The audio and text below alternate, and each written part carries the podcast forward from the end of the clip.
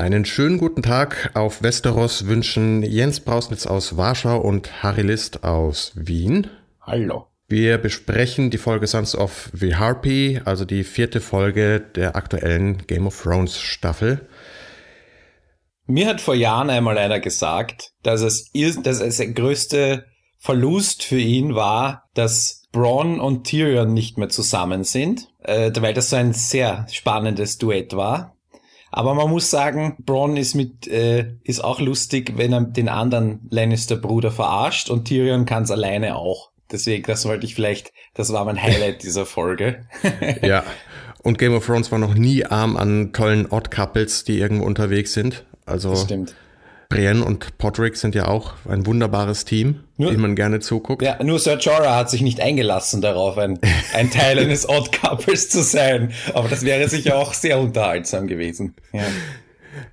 Es war schon, äh, ja, was, was hätte er auch groß sagen sollen, äh, nachdem er so komplett zerlegt worden ist und dechiffriert. Äh, damit wäre das Rätsel von letzter Woche auch gelöst, er, wohin er tatsächlich geht und fahrt, zu welcher Queen. Mhm. Was jetzt, äh, naja, Rätsel. Wie gesagt, für mich war es ja jetzt nicht ja. so wahrscheinlich. was seine Situation massiv verbessert hat, und da springe ich gleich vom Anfang zum Ende der Folge, mhm. war, dass Daenerys zwei ihrer, zwei ihrer wichtigsten Männer äh, verlustig gegangen ist. Oder zumindest, also nicht vielleicht nicht verlustig, aber zumindest nicht mehr in voller, also nicht mehr gesund sind. Wir wissen ja noch nicht genau, was passiert ist. Das heißt, da ist seine, seine Möglichkeit, eventuell wieder einen Job zu bekommen, ist äh, gestiegen. Ja, also. es ist, ist was frei geworden ja. und äh, die Stellenaufschreibung, ja, wo könnt, könnt ihr die lesen? Ja, vielleicht per Flaschenpost kommt die dann die, die Räune, äh, also den Fluss, auf dem er unterwegs ist, angetrieben. Vielleicht ja. ist er ja noch in Rabenkontakt mit, mit Varys, also. Der kann es ihm dann sagen, wenn er dort ist. Der kam ja in der Folge nicht vor. Der müsste aber, was tut der? Sucht er die Stadt nach Tyrion ab oder hat er gesagt, ah, pfeif auf den Kleinen und. Was macht er, ja. ja. Werden wir bald erfahren.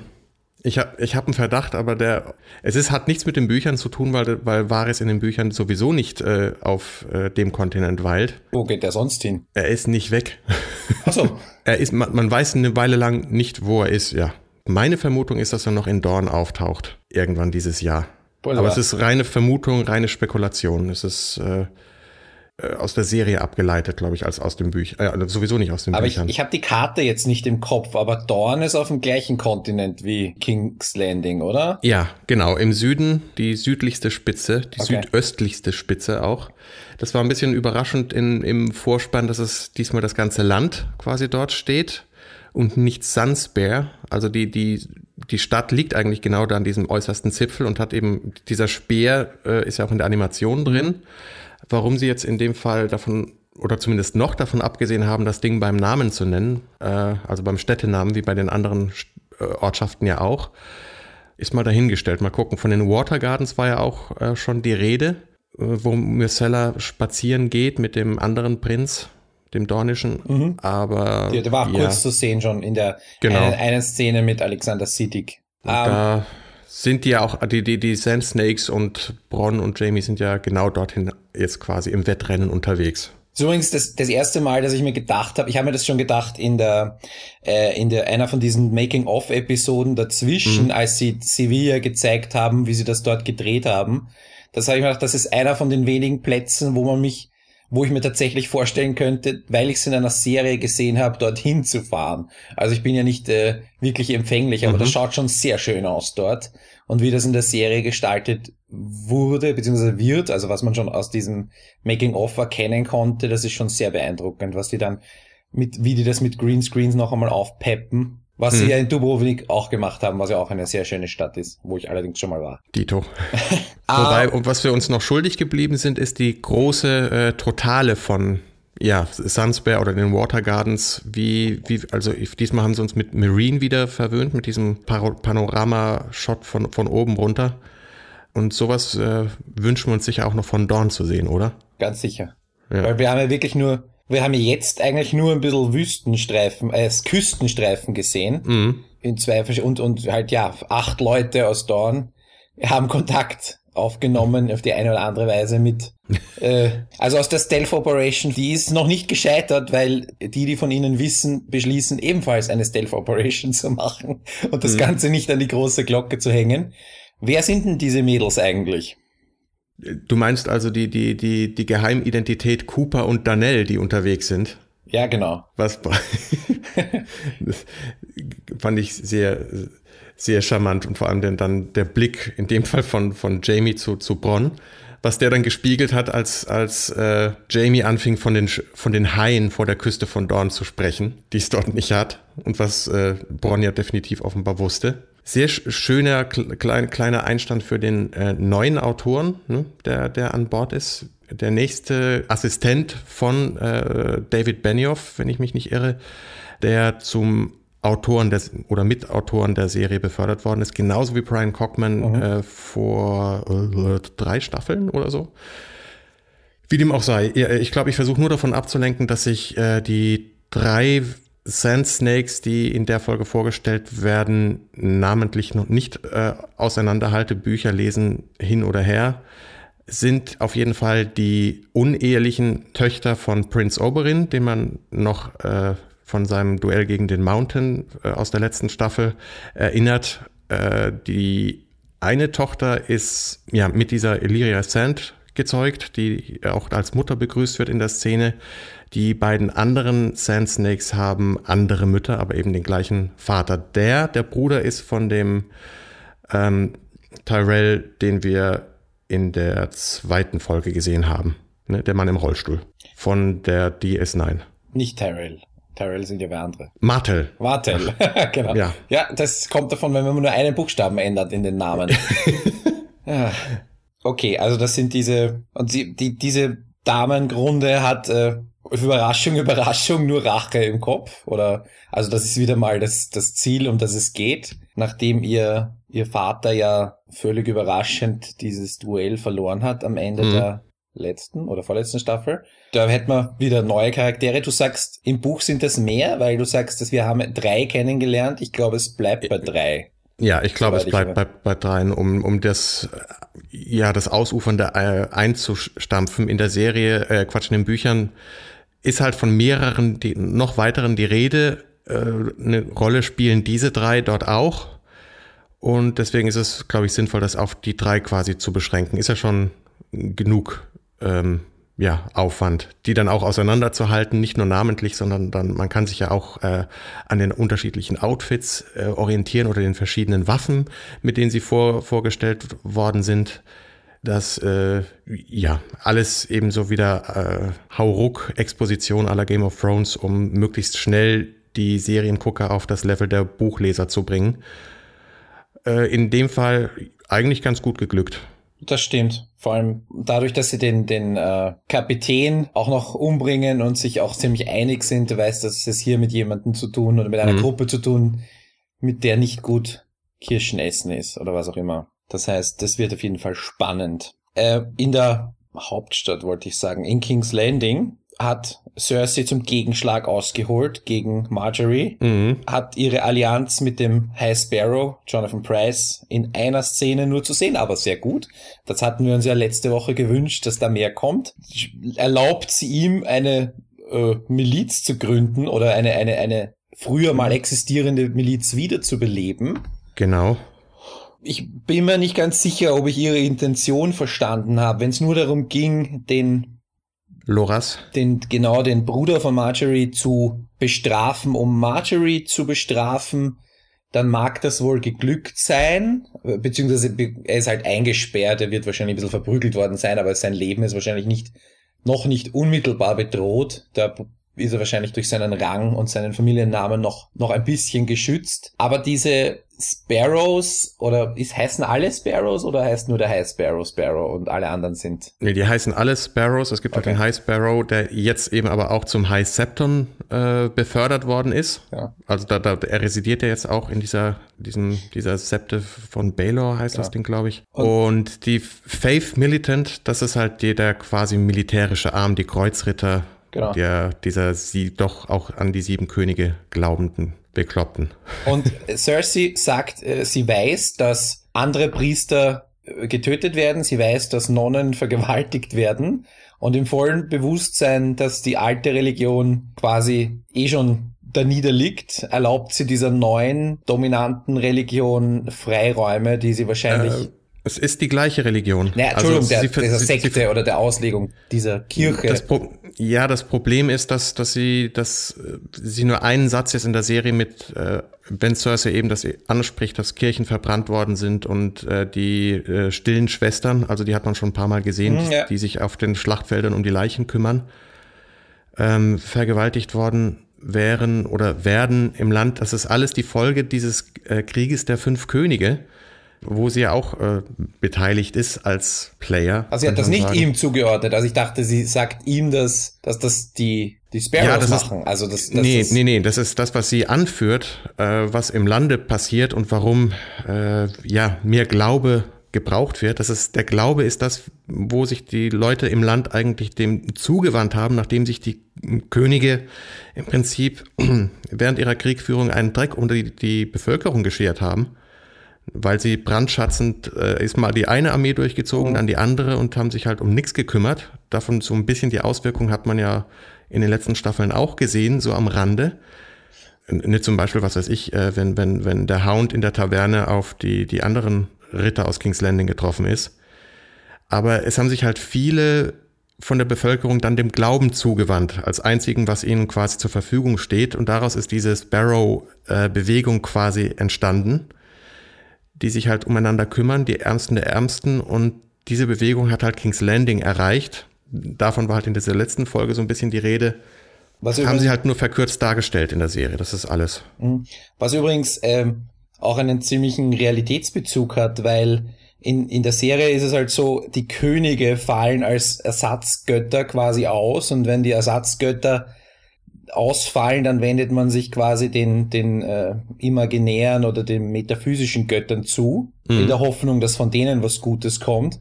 Und das ist ja ein Phänomen, das man in der Realität auch öfter beobachten kann. Ich meine, wir haben halt weniger, also bei uns ist es halt so, wenn, wenn gewisse Staatssysteme nicht mehr funktionieren oder in, in Gebieten, wo halt hohe Armut herrscht und so weiter, dass dort die Religiosität einfach höher ist und dass man das auch gut beobachten kann, wenn sich wenn sich, wie sich Länder entwickeln, wie dann die Religiosität äh, auch in einen ähnlichen Verlauf nimmt. Und so, das ist ja, da gibt's ja auch Beobachtungen und wissenschaftliche Arbeiten dazu. Das ist ja gut, gut eingebaut von Martin, dass dieses, dieses ja. reale Faktum in diese Fantasy-Welt eingebaut. Ja, und von, und von daher eben auch schön, dass, dass verschiedene Religionen hier halt einander gegenüberstehen. Äh, in der Zeit in Westeros eben dominierend ist es definitiv diese, dieser Glaube an die Sieben, also die sieben Götter.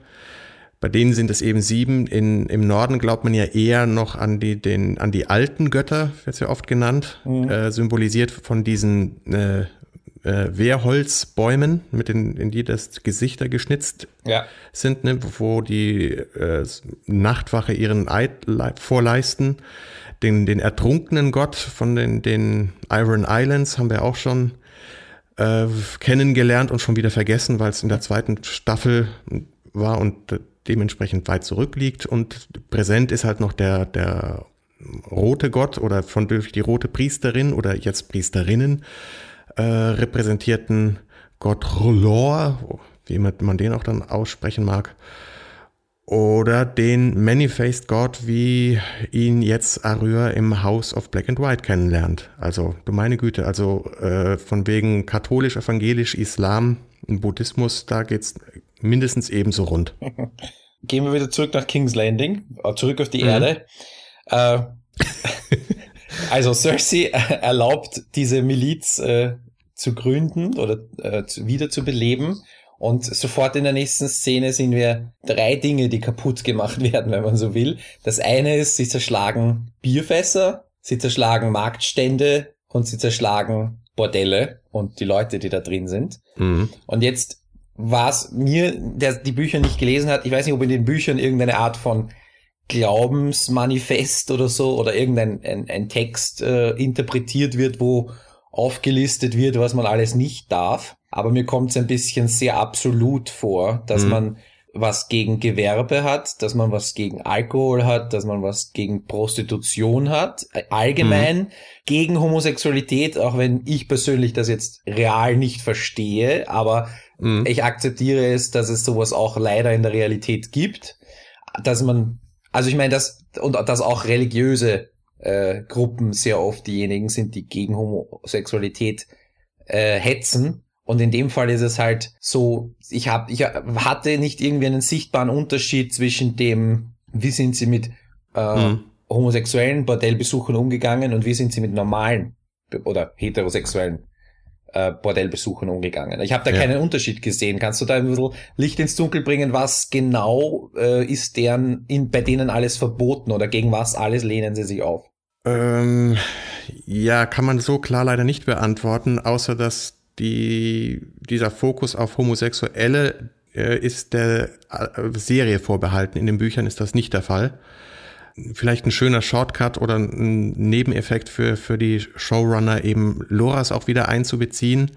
Und weil es um eine innerfamiliäre Angelegenheit ist, dadurch es persönlicher zu machen, auch für den Zuschauer, das nachvollziehbar zu machen.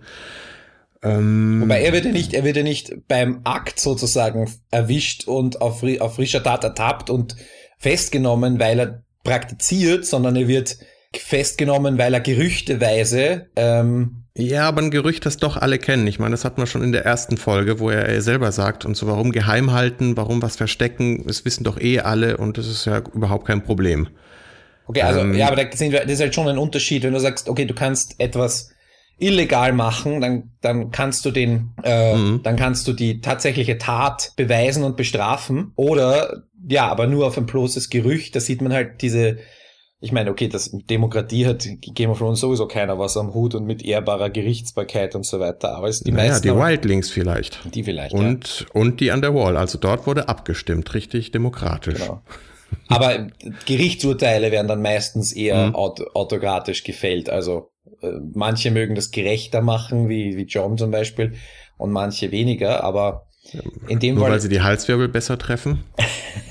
Auf jeden Fall, ich, ich habe das Gefühl, dass das nicht, dass das extrem nach hinten losgehen wird für Cersei, langfristig sowieso, aber vor allem mhm. auch mittelfristig.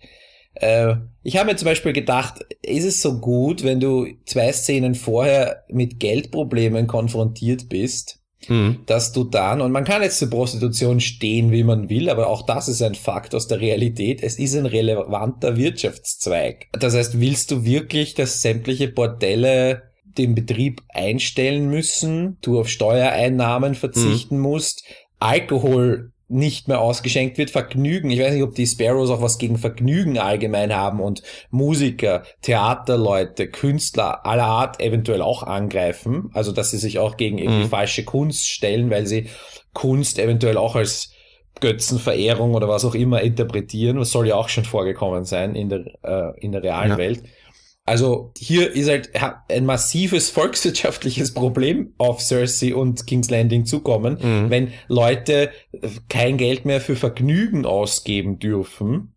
Bei, bei den Marktständen das gleiche. Also wie gesagt, dass die Marktstände allgemein angegriffen werden, habe ich ein bisschen für mich als halb studierten Volkswirten ist das ein bisschen, ein bisschen fahrlässig. Ja Vollkommen richtig. Ähm, Brot und Spiele wissen wir auch, wie wichtig das ist zum Regieren in jeder Form.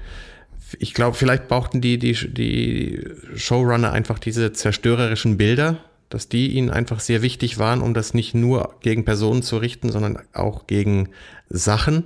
Äh, dann, ich, vielleicht ist es nicht nur Bier, sondern eben auch Wein, was da die, die Treppen dann runterfließt. Der Alkohol was dann die Ver generell, ja. ja, genau, was dann die Verbindung zu der Szene zwischen dem High Sparrow und Cersei wäre, der ja den Wein abgelegt, äh, abgelehnt hat. Mhm. Und Cersei auch so schön meinte, ja, der alte High Septon hat hier den, den guten Alten nie abgelehnt. Und nach dem Jahrgang gefragt. Genau. Ja, ja, Vintage. Und der High Sparrow halt meint, man bräuchte einen klaren Kopf und dann auch, dass er den Geschmack eben nie mochte. Also da, ich glaube, da ist halt eine, eine, vielleicht eine Verbindung, um das anzudeuten, dass, dass äh, Cersei selber diversen Sünden erliegt, was dann auch dem, dem High Sparrow nicht entgeht. Mhm. Und die, nun ja, äh, bestraft werden in der Stadt, wie auch immer, ja. die Fässer eben zerschlagen. Oder der, das Wein, der Weinkelch ausgeschlagen wird. Ähm, Aber sie gehen ja auch, äh, also das wird ja auch erwähnt und das wird eigentlich gezeigt im Bordell von, von Littlefinger, das ihm gehört, weil sie will ja auch mit ihm, oder sie will ihm ja noch einmal ein Signal senden, wenn er dann kommt, dass äh, was auch immer das Signal jetzt sein soll und was genau sie mit ihm vorhat. Aber äh, das heißt, wie, wie sehr kann sie diese Sparrows oder diese Miliz steuern? Dass sie, mhm. die, äh, sie, sie können den, den, wie heißt er nochmal? Laura, Dings, wie heißt Loras. Loras können sie festnehmen, den haben sie nicht umgebracht, mhm. im Unterschied zu diesem anderen Bordellbesucher sie, sie greifen sie nur Belisch seine, seine Etablissements an, weil, weil sie das ihm durch die Blume aufgetragen hat, dem High Sparrow. Und sie, äh, weiß man was, nicht. Genau, also das hier ist ein bisschen ein Problem, mhm. weil wenn, wenn tatsächlich die gesamte äh, Unterhaltungsindustrie, sagen wir es mal so, hier plötzlich äh, zum Erliegen kommt, mhm. dann, dann hat King's Landing ein Problem und sie hat ja ihren was ist es? Onkel. Onkel. Meinst du, meinst du es Kevin? Kevin Lannister, Na, den, den Mas sie schon Master of Coin, den sie dann nach genau. Bravos geschickt hat. Das ist ihr Onkel? Mace Tyrell. Nee, das ist Mace Tyrell. Ja, das, ist ihr Schwiegervater. Äh, nee, Quatsch, nicht Schwiegervater. Ja, das, das, äh, genau das habe ich auch gerade gesucht, diese, diese Verbindung. Auf jeden Fall. Also ja. den, den Brautvater quasi, ihren Genau. Von, den hat sie nach Bravos geschickt und der alte Meister hat ja auch ähm, sehr richtig bemerkt, dass das Small Council immer smaller wird. Mhm, und immer noch nicht klein genug. Und er ist der einzige im Bildkader gewesen. Genau. Weil mit dem anderen, mit mhm. dem jüngeren Meister hat sie ja eigentlich eine Allianz und braucht ihn ja vorläufig. Oder möchte, dass er dem, was auch immer, dass er Wobei, noch seine Dienste verrichtet. Ja, wobei er ist ja kein, kein echter Meister mehr, weil er die, die, die Kette wurde mir abgenommen. Ach so, wieder so Details. Die, ja, ja, weil er so äh, eben, das hatte, hat er Jamie erzählt in der, äh, oh Gott, dritten Staffel, als er sein, seine Hand, die Wunde behandelt hat. Ne? Okay. Da geht es darum, weil er eben mit dem Leben und Tod experimentiert äh, hat, was den Statuten wohl dieser Meister widerspricht. Die Meister sind ja auch noch nicht so Thema gewesen äh, tauchen zwar von Anfang an auf, also der, der Meister Luwin in, in Winterfell mhm. und es gibt dann den Aemon eben an der, an der Mauer. Überall sind diese Meister auch mit im Spiel. Mm, als, Aber die sind keine ja. sehr homogene Gruppe, also es kommt mir nicht so vor zumindest, weil äh, äh, Doch, sehr, also von, von der homogen in, in dem Sinne, also dass weiße sie Männer, halt, aber sie sind keine, äh, also sie haben keine, wie soll ich sagen, sie sind Sie sind einfach zu verteilt. Es ist irgendwie jeder Meister für sich. Jeder, äh, sie finden sich auch in verschiedenen Posten, egal ob politisch oder medizinisch oder pädagogisch. Also und wissenschaftlich. Und wissenschaftlich also, aber ja. sie, die, die haben alle einen, auch einen gemeinsamen Ursprung. Ich kann gut sein, dass das dann in der nächsten Staffel aufgegriffen wird oder gar nicht, keine Ahnung. Mhm.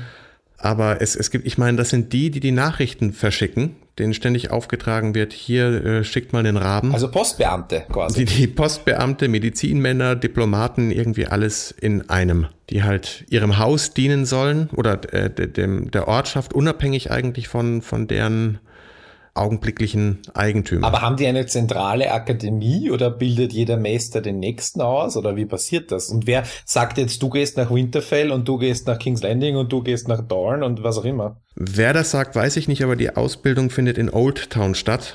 Äh, das hat, hat Jamie sogar in der Folge erwähnt. Old Town als Stadt. Aha. Aber mehr, sehr viel mehr weiß man da jetzt auch nicht und beziehungsweise das, was ich noch weiß, kann ich dazu nicht mhm, sagen. Okay, okay. Oder möchte es nicht sagen. Okay.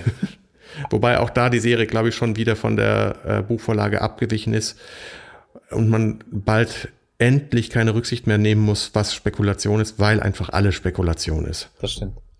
Nur abzuschließen, King's Landing, da gab's ja noch die Marjorie natürlich äh, geht zu ihrem, zu ihrer Puppe sozusagen, dem König.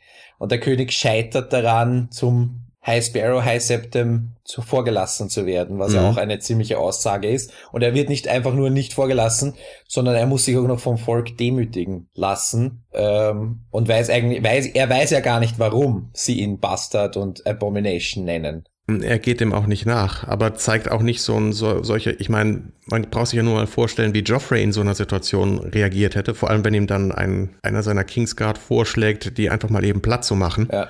Äh, da ist Tormund definitiv aus einem anderen Holz geschnitzt und hat keine Ahnung, äh, wie man jetzt wirklich herrscht. Es gibt keinen Tywin, der ihn anleitet. Seine Mutter lässt ihn komplett in der Luft hängen, weil es ihr definitiv nur darum geht, äh, Margary eins auszu auszuwischen, die wiederum auch genauso blind, äh, ja, ihrer Familie äh, folgt, sich um die kümmert. Mhm. Sagt ja auch, als sie dann rausstirbt, äh, um halt äh, ihrer Mutter, äh, Großmutter eine Nachricht, zu, genau, eine Nachricht zu schicken, ne, dass er mit seiner, mit ihrer, dass sie jetzt mit ihrer Familie zusammen sein will.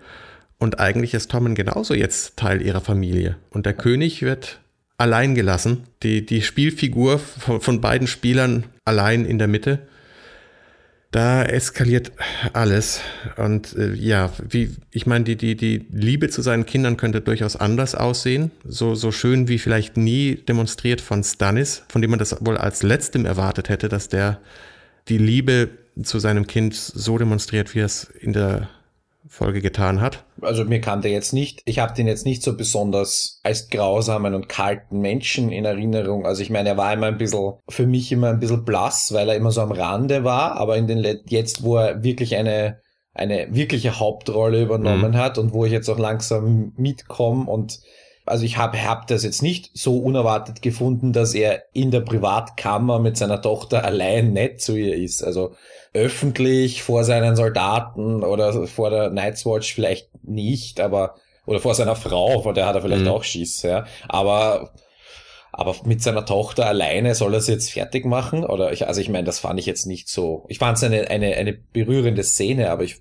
hab, war es jetzt nicht so, dass ein Vater nett zu seiner Tochter ist und ihr sagt, nein, du warst schon, ich ja, bin froh, also dass du überlebt hast und es war mir auch hm. jeden, jeden wert, alle Mestes zusammenzuholen, damit du überlebst, ähm, weil ich meine, das Geld hat ja keine Rolle gespielt damals, also pff. Ja, bis, bisher ist er aber nur als, als großer Pragmatiker porträtiert worden, der alles eben für diesen Königsanspruch tut, was ihm nicht unbedingt Spaß macht, aber es ist halt quasi sein Job und er macht halt seinen Job. Und ja, der große Pragmatiker braucht auch und er braucht auch Kinder, die er verheiraten kann. Ja, aber von der Seite haben wir ihn noch nie gesehen. Und er fühlt sich ein bisschen schuldig, weil er ja quasi die Puppe gegeben hat, die sie wohl angesteckt hat. Mhm. Er sagt ja auch, dass sie wohl zu spät das Ding verbrannt haben. Was wieder war so eine das Art Zufall oder war das ein Attentat? Also äh, wird wird offen gelassen. Zumindest kam der Händler aus Dorn, das genau, das die ja auch sonst so gerne mit mit Giften arbeiten. Und ja, mit der Information wird man erstmal allein gelassen. Okay. Ja, und äh, ja. dann, ähm, was noch wichtig ist an der, an der Wall, wenn wir die noch geschwind abschließen, weil wir sind schon wieder über eine mhm. halbe Stunde. äh, John braucht Männer, braucht Nachschub, schreibt Briefe an oder unterschreibt Briefe, weil Sam hat die wohl geschrieben, äh, mhm. äh, an sämtliche Lords, bitte schickt mir Leute und schreibt auch widerwillig an Bruce Bolton und jetzt ist Sam ja. der große Pragmatiker und sagt, ähm, er ist der Nächste und er hat Leute und wir brauchen ihn als Warden of the North, als Realität. Und hier sagt John ein bisschen jetzt Opfer seiner Entscheidungen der letzten zwei Folgen, weil er könnte ja jetzt schon selber Warden of the North sein und die Leute schicken und müsste nicht den Familienfeind um mhm. Hilfe bitten. Also das kommt immer alles ein bisschen zurück, da sieht man es wieder. Aber ich meine, das ist eine Sache, die ihn in seinem Schreibtisch beschäftigt. Das ist jetzt nichts, was ihn persönlich äh, lang jetzt um den Schlaf bringen wird. Und dann kommt, wie heißt sie? Melissa Melisandre. Melisandre. Und äh, Jon Snow, seine Selbstbeherrschung ist mir langsam unheimlich. ähm, ja, man kann nicht immer Nein sagen. Ja, er liebt halt noch eine andere, eine Tote, aber dient damit nicht dem Leben. Wobei es ist ganz gut, äh, ich meine, die redet ja davon, dass das Mann und Frau eben das Leben schenken und das Licht und Schatten werfen können. Also dass da die und wie es aussieht, wenn sie Schatten wirft, das haben wir ja schon gesehen. Und sie hat ja auch äh, Stannis gegenüber, als, bei, als noch im Hof trainiert wurde, eben gesagt, als er sie fragt, wem, was sie sich eigentlich wünscht, was sie will, sagt sie lapidar nur, dass sie ihrem Herrn dient und guckt dabei aber Jon Snow eigentlich an. Hat ihn mehr im Auge, deswegen geht sie dann ja, ja. wohl auch noch zu ihm. Ich habe einen bösen Fehler gemacht diese Woche und einen ganz fiesen Spekulationstext gelesen. Der hat mir jetzt einiges zerstört. Das war echt ein Fehler, dass ich das gemacht habe. deswegen habe ich aus diesen, aus diesen Szenen auch mehr mitbekommen mhm. oder ich habe das in, im Kontext dieses Textes dann auch äh, einiges anders jetzt interpretiert oder sehe einige Dinge anders, aber das ist ja echt jetzt noch kein Thema. Was immer du gehört hast, äh, es ist alles Spekulation, weil es auch in den Büchern noch nicht endgültig aufgelöst worden ist, egal was du gehört hast. Okay.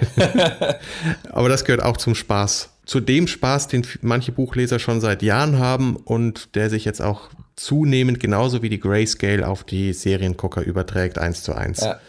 Es erwischt am Ende eben jeden. Aber es macht schon Sinn, dass es eine irgendwie eine, eine Metaebene gibt, auf der man sich dann noch mehr damit auseinandersetzen kann und die findet natürlich im Internet statt. Aber da verlinken wir dann mhm. eh auch immer was. Da habe ich auch ein lustiges Video gefunden, dass man vielleicht, das werden wir dazu verlinken.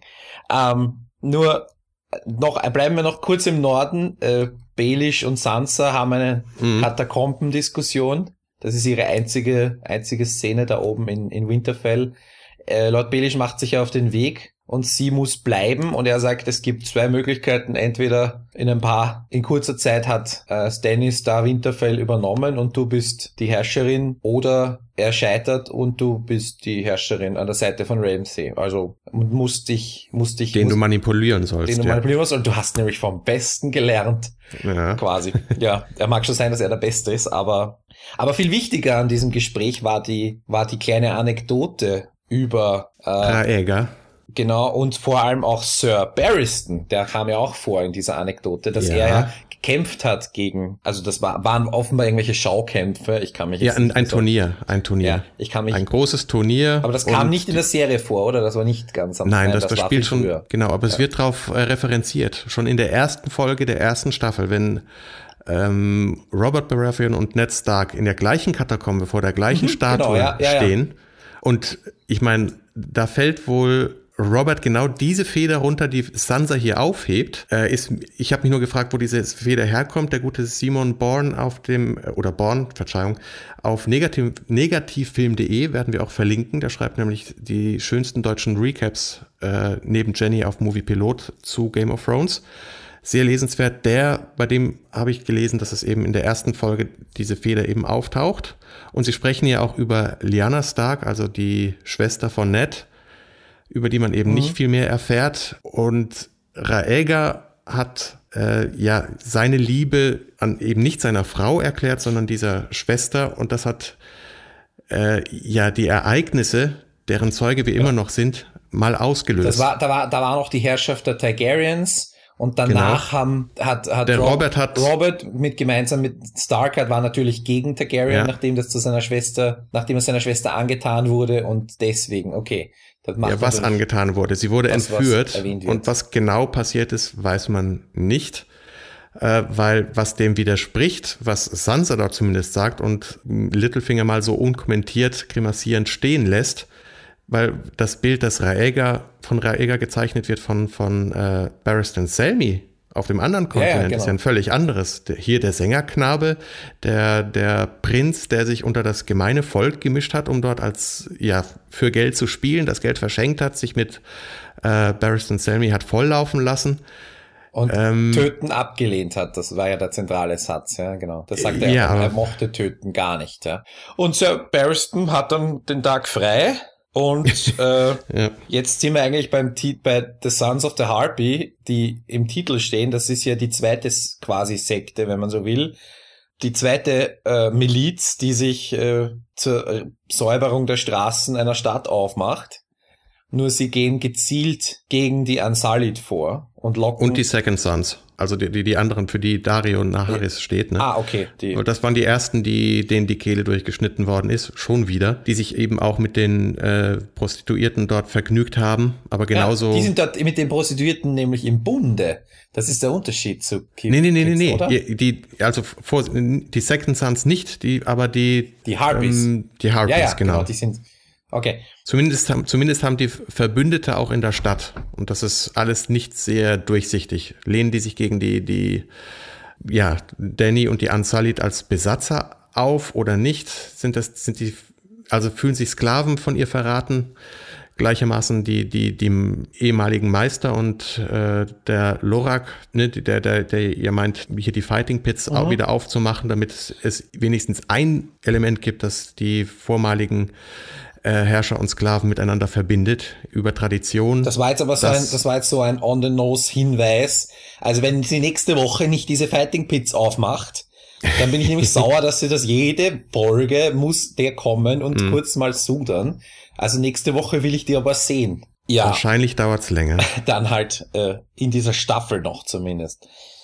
Also die Ansalit-Gruppe, eine große Ansalit-Gruppe will diesen, verfolgt diese Harpies in eine enge, in einen engen Gang und dort sind die Ansalit, die sollen ja eigentlich eine absolute Elite-Einheit sein.